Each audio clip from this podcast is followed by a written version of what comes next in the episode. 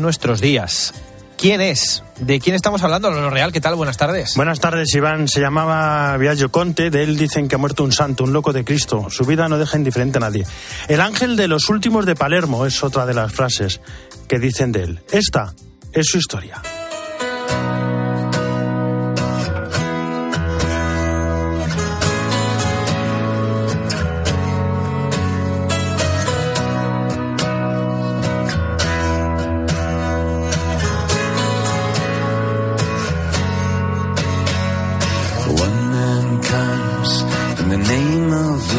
Villaggio Conte creció en la opulencia de una sociedad consumista en Palermo. Allí fue testigo en los años 80 de una guerra en su ciudad. Era la guerra de la mafia, donde morían inocentes y delincuentes. Las injusticias sumen a Villaggio en una crisis de conciencia cada vez más aguda.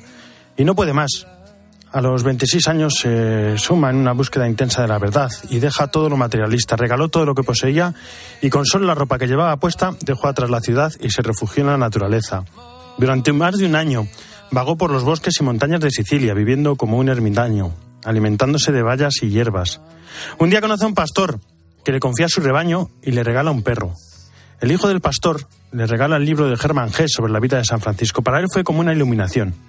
Un día, perdido en las montañas, bajo la nieve, casi muere congelado. Es rescatado por el pastor que lo lleva a la ermita de San Bernardo en Corleone, donde hay una comunidad de frailes que practican las reglas franciscanas de los orígenes.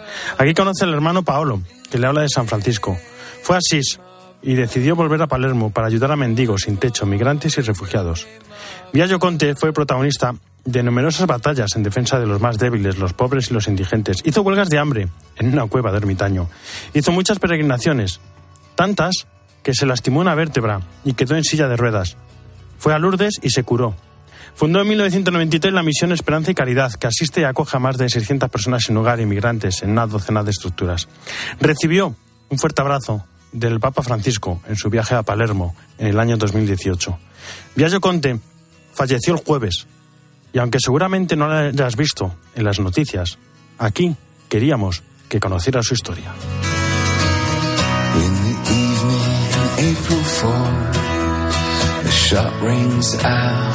Jesús Luis Aquistán, ¿cómo estás? Buenas tardes. ¿Qué tal, Álvaro? ¿Cómo estás? Evangelio de mañana. Pues mira, una cosa antes del Evangelio te iba a decir que precisamente como hablas, hablabas de este, de este hombre, de este gran santo, resulta que el monasterio de San Bernardo de Corleone ha sido hace pocos días San Bernardo y además se hablaba de que acogía a muchas personas y entonces también pues buena fe damos de ello. Bueno, pues el Evangelio de hoy, también hablando de dar buena fe, es que Juan señala a Cristo cuando viene hacia él. Es otro pasaje del Evangelio de San Juan cuando dice, este es de quien yo dije, ¿qué es lo que pasa? Siempre hablamos, esto es muy, muy usual en nuestros tiempos. Estos documentos de antigüedad dan fe de que aquí pasó esto, aquí pasó lo otro. ¿Qué hace Juan? Dar fe. ¿Qué hacemos nosotros? Dar fe. Ahora es cuestión de pensar, ¿doy fe yo de lo que he vivido en Navidad? ¿O doy fe o no doy fe de Dios? ¿Soy testigo o no soy testigo? Eso es lo que llamaríamos dar fe y señalar. Pues nada, a responder a la pregunta. Muchas gracias. gracias.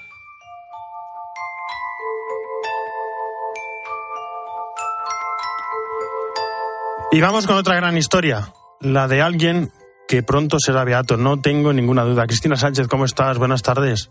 ¿Qué tal Álvaro? Buenas tardes. Pues mira, todavía no se ha abierto oficialmente la causa de canonización de Ignacio Echeverría, el conocido héroe del monopatín, pero ya ha echado a andar. Lo ha anunciado su padre, Joaquín Echeverría.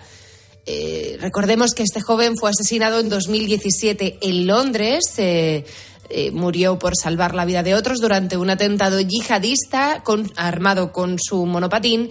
Y bueno, ya se están recogiendo los primeros testimonios sobre favores de Dios a través de Ignacio.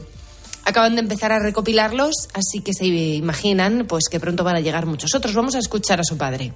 En este momento tenemos testimonios de personas que aseguran que piden su intercesión para las cosas que necesitan e incluso también personas que dicen que además ya han recibido esos favores. Creemos que eso puede contribuir a que se pueda iniciar la causa. Después será lo que Dios quiera. En estos momentos, para que arranque la causa, son muy necesarios dos tipos de declaraciones. Por un lado, los que conocieron a Ignacio, que pueden exponer cómo era y cómo le veían ellos, y también eh, los testimonios de las personas que, aún no conociéndole, han visto en su vida y su muerte un ejemplo y una ayuda para mejorar la propia vida y la de los demás. ¿Y cómo es ahora el proceso? Bueno, la familia ejerce de parte actora de la causa a través de la Asociación para la Causa de Beatificación y Canonización de Ignacio Echeverría y esperan poder añadir pues, muchos testimonios al expediente que ya se, se está preparando y que tiene un postulador desde hace un mes que se llama Juan Carlos Mollejo. La idea es elaborar los documentos que permitan abrir esta causa, pero para que esto suceda, la Iglesia de Londres, donde murió Ignacio, debe inhibirse. Hay un eh, correo electrónico para enviar los testimonios, se llama admin arroba y las declaraciones deben contener datos del testigo e ir firmadas. Por otro lado, eh, la causa se podría experimentar un gran avance si se concreta la entrada de Acción Católica en todo este proceso. Precisamente esta semana su padre se reunió con varios miembros de esta institución para concretar detalles, porque él era miembro de la Acción Católica y eh, entonces eh, ellos se han ofrecido a ser parte actora en la causa.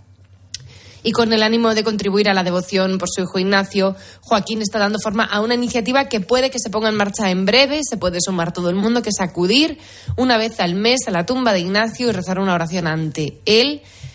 Está intentando, dice su papá, que la vida de su hijo y su muerte sean útiles. Nos escuchamos, Álvaro, la semana que viene. Hasta la semana que viene. Muchas gracias, Cristina. A las 2 y 11, una hora menos en Canarias, nos vamos a Roma. Ángeles Conde, ¿cómo estás? Buenas tardes.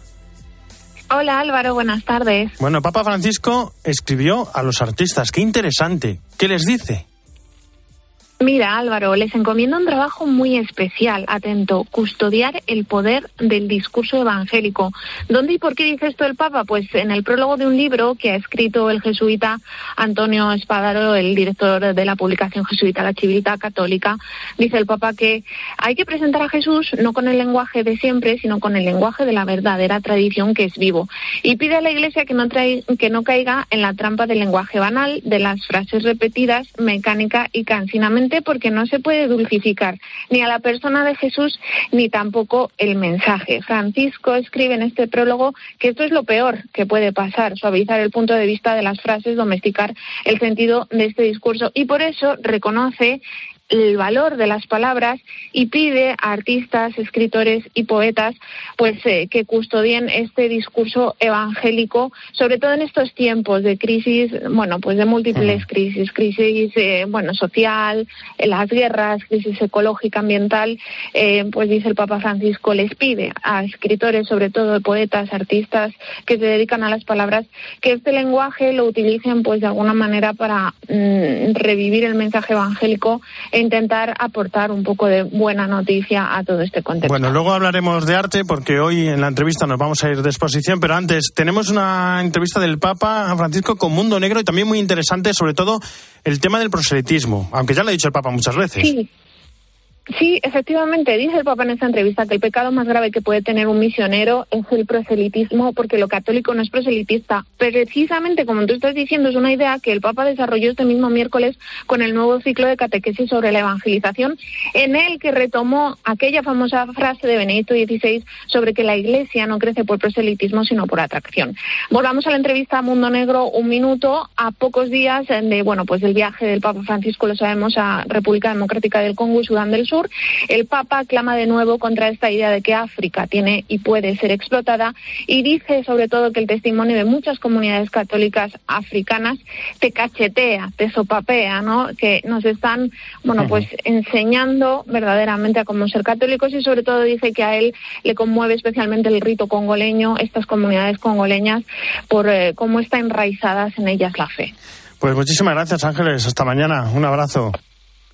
Un abrazo, hasta mañana. Y ya en España, la Archidiócesis de Toledo prepara el octavo centenario de la Catedral Gótica, que se celebrará entre los años 2026 y 2027. Cristóbal Cabezas, ¿cómo estás? Buenas tardes. Hola Álvaro, muy buenas tardes. Te cuento, con el fin de promover las obras de apostolado, evangelización y cultura de la Catedral de Toledo, se ha creado la Fundación Primatialis Sedis Toletana.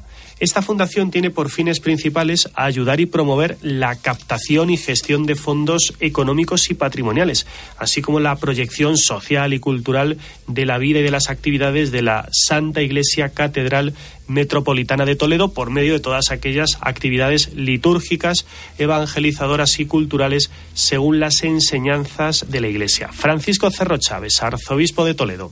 En los años 2026 y 2027 se pretende celebrar un año jubilar de la Catedral de Toledo con la participación de todas las instituciones, parroquias, hermandades, cofradías, eh, comunidades, capítulos, todos aquellos que quieran venir aquí a la Catedral a ganar la gracia jubilar.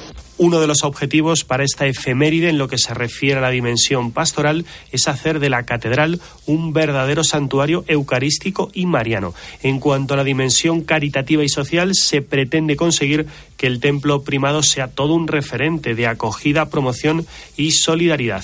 Y por último, en el aspecto cultural, se trabajará para que la catedral sea un verdadero centro y espacio de diálogo cultural e interreligioso. ¿Qué actividades vamos a tener estos próximos años? Bueno, pues se va a poner en marcha el proyecto Lumina, se celebrará un Congreso Eucarístico Nacional y también un Congreso sobre Apostolado Seglar. Además, otra de las iniciativas es la realización de una exposición sobre la Catedral Gótica de Toledo, octavo centenario. Álvaro Real. En Mediodía Cope, El Espejo. Estar informado. ¿Qué va a pasar con los salarios? ¿Va a subir el precio de los pisos? Eso de lo que todo el mundo habla en la calle y te afecta, solo se lo escuchas a Pilar García de la Granja de lunes a viernes desde las 6 de la mañana en Herrera en Cope con Carlos Herrera. Menos presupuesto este año para gastarlo en rebajas. ¿Quién lo iba a decir, Carlos? Ni en el mes estrella de las rebajas, parece. y también a las nueve y media de la noche en la linterna con Ángel Expósito. ¿Cómo afrontan las pymes este año después de las pérdidas, Pilar? Los salarios están subiendo, los costes energéticos también, el transporte. El mejor análisis para saber cómo afecta a tu bolsillo lo que sucede a tu alrededor lo encuentras con Pilar García de la Granja en Herrera en Cope y en la linterna. Gracias a los misioneros, cuatro millones de niños cada año comen, estudian y encuentran en la iglesia una familia. Ellos necesitan a los misioneros y los misioneros te necesitan a ti. ¿Pueden contar contigo? 15 de enero, Jornada de Infancia Misionera. Conoce más y colabora en infanciamisionera.es.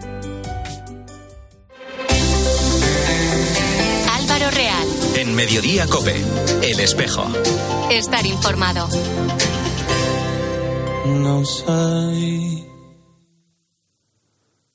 não sabe ninguém. Porque canto fado neste tom magoado de dor e de pranto. Neste tormento, todo sufrimiento. Ella, María ante el arte contemporáneo, es una exposición que podemos ver en Madrid, en Olumen, hasta el próximo 20 de enero. Una exposición que además recomendamos. ¿Quién es ella? La mujer más representada en la historia del arte desde prácticamente los orígenes del cristianismo. ¿Por qué la representación de María, la madre de Jesús, revestida con las categorías culturales de cada época, seduce a tantos artistas? En una época de incertidumbre, ¿qué nos dice ella? sobre la humanidad y la belleza. Sobre estas preguntas queremos hablar con uno de los 40 artistas que participan en esta exposición, con Vicente Molina. Vicente, ¿cómo estás? Buenas tardes. Hola, buenas tardes. Bueno, Pues, la, aquí estamos. la dormición de la. Virgen eh, es tu cuadro, maravilloso, por cierto. Como, como dice el catálogo de la exposición, no se puede decir más con menos. Eh, tu cuadro, Vicente, da paz. Es lo que buscabas, ¿verdad? Sí, es, eh, tengo, tengo ahí dos obras. Una que es Dormición, como bien dices, que es del año 95. eh, y en ese momento, pues, yo llevaba de cura muy poquito tiempo y estaba en unos pueblecitos rurales con gente pues de esa zona, de esas comarcas. Y a mí lo que me transmitía aquello, la vivencia personal y la vivencia de mi entorno, pues era eso paz. Entonces, eh, era un tema que me encantaba entrar en ello, ¿no? Como en los momentos más importantes, tanto en la oración como en la dormición. Porque en el fondo la dormición es una entrada plena en el Señor. Es como cuando uno está orando profundamente desde el interior llega un momento que uno se duerme ya en el Señor y ya no sale hacia afuera. Entonces yo lo empecé a vivir en ese sentido. Y el otra, la otra obra es de es la encarnación. El último que he hecho y el concepto es totalmente eh, distinto en cuanto a materiales y realización, vamos. Por ejemplo, en, eh, otras tres esculturas que hay en que hay en esta exposición, Santa María de la Paz, Nuestra Señora de Jacuma, o, o de Javier Viver y, y Virgen de Sí, Oración, sí. de Javier Martínez sí. Pérez, y las tres invitan también a, a rezar, ¿no? ¿Por qué es tan importante la oración? ¿Qué nos enseña María sobre la oración? Bueno, la oración eh, es fundamental y especialmente para los artistas porque la oración nos equilibra mucho. Eh, Estamos, diríamos, eh, como en la cuerda floja constantemente. Eh, yo en mi caso también, pues es sacerdote, em, pues eh, necesito la oración como algo fundamental para poder realmente delimitar, discernir y vivir intensamente una vida que es continuamente regalada. Y esa vida regalada uno la percibe más claramente cuando se acerca a la Virgen, cuando se interesa por ella, cuando quiere sentir por ella, cuando se deja abrazar por ella. Y, esa es la vida, más o menos, que se intenta transmitir ahí en esa exposición. Bueno, son muchas las obras de esta exposición. La Virgen de los No Nacidos de Guico Fler, por ejemplo, muy, muy bonita la fotografía, La Mujer con Recién Nacido Sí, sí. de Valeria Casina, que es una Sí. maravilla. La escultura María Madre de la Iglesia de Alfonso Salas. Y por esto, por María Madre de la Iglesia te quiero preguntar, porque además, como has comentado, también eres sacerdote. ¿Cómo te acompaña María en, en esta doble vocación de, de pintor, de artista y también de sacerdote? Pues me acompaña especialmente unificando la vida. Eh, María unifica la vida, porque María eh, no tiene doblez, no tiene ambigüedad, es todo unificación. Entonces, en ese sentido, estoy viviendo que, por ejemplo, al comienzo yo veía como una tensión, soy sacerdote y soy pintor. Entonces, si uno va por la vía de pintor normal, uno entra en una esquizofrenia, en el fondo. En mi caso, lo tengo que unificar y entonces esa es una prolongación de mi sacerdocio, no al revés, es una prolongación. Y en esa prolongación, ¿qué ocurre? Pues bueno, es una manera de transmitir, no de palabras, sino vitalmente, lo que tú estás viviendo y lo que tú quieres comunicar, lo que quieres transmitir. Eso es lo que, lo- o sea, es como una extensión más que, que tengo aparte de la palabra. O sea, nosotros predicamos y hablamos de lo que vemos y de lo que no vemos. Entonces, aquí con más profundidad y más cuando llevo ya años en esta línea por el cual yo no hago arte religioso, yo arte, arte sacro, que es distinto.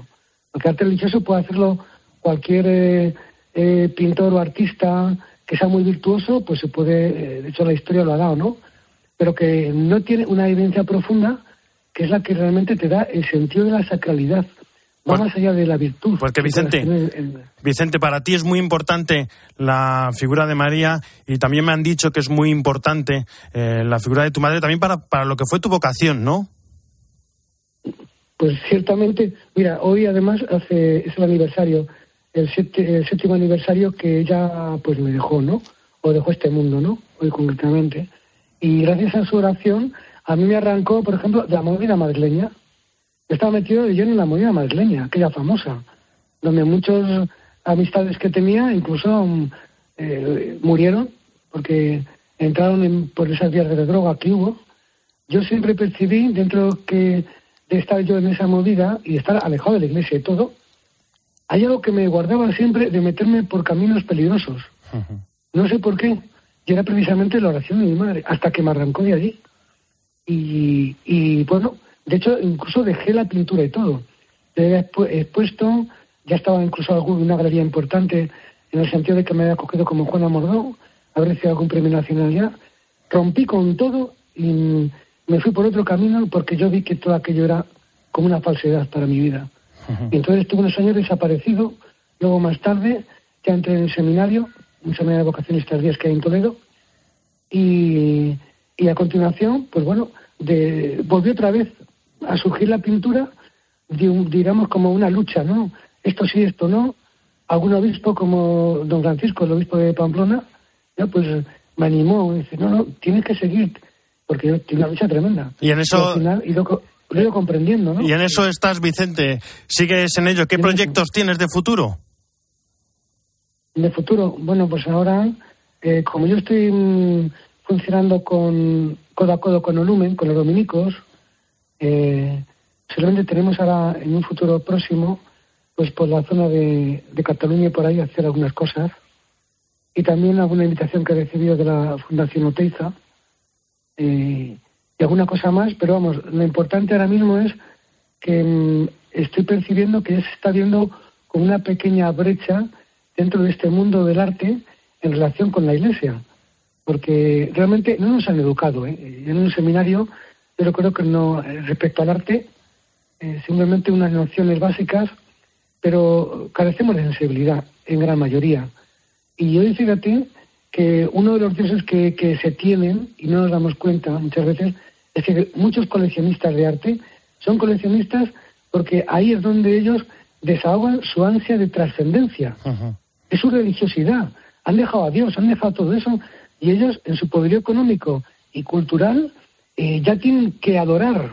Y es el arte. Sí, esa, y es algo que para nosotros, claro. Esa búsqueda, esa búsqueda también de la, de la verdad que la encuentran en el arte. Vicente Molina, muchísimas gracias por estar con nosotros y por, bueno, por una de estas dos, dos obras en esta posición. Ella llamaría ante el arte contemporáneo en Olumen, que está el próximo 20 de enero. Muchísimas gracias y un fuerte abrazo. Un fuerte abrazo para vosotros. Que Dios nos bendiga a todos.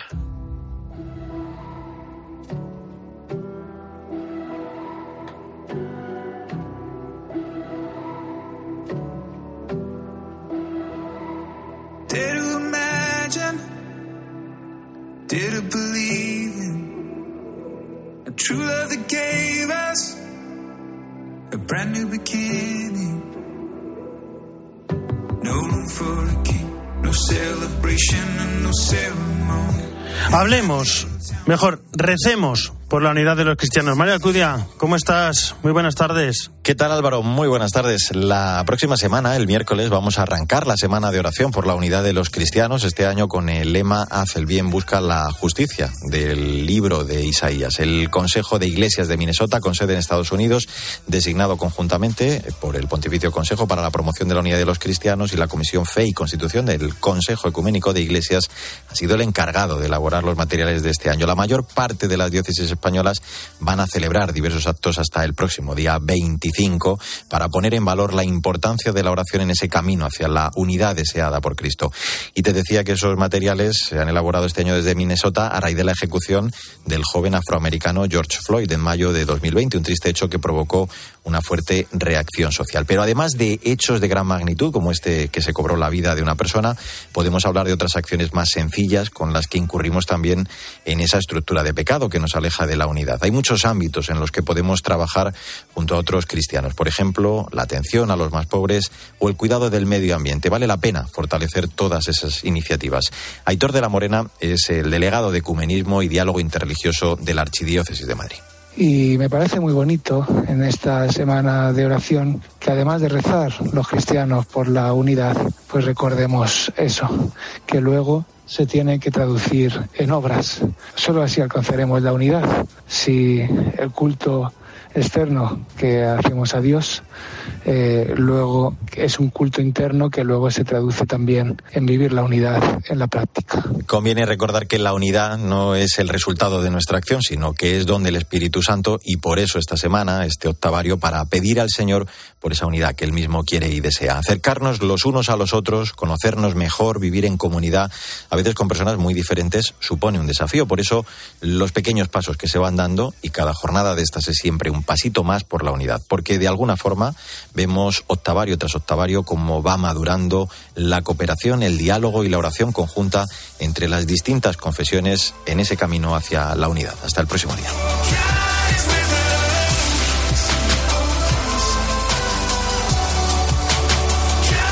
Muchísimas gracias, Mario. Hasta la semana que viene.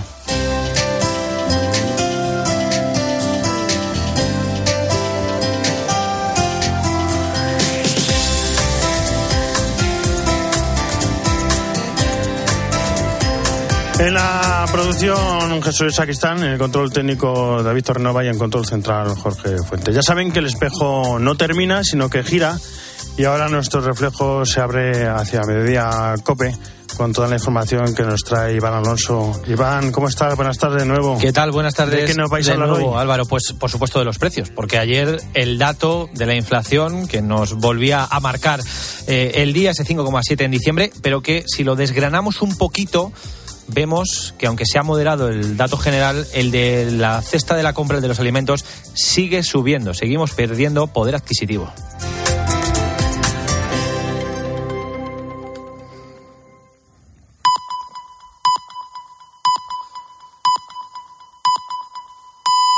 Dos y media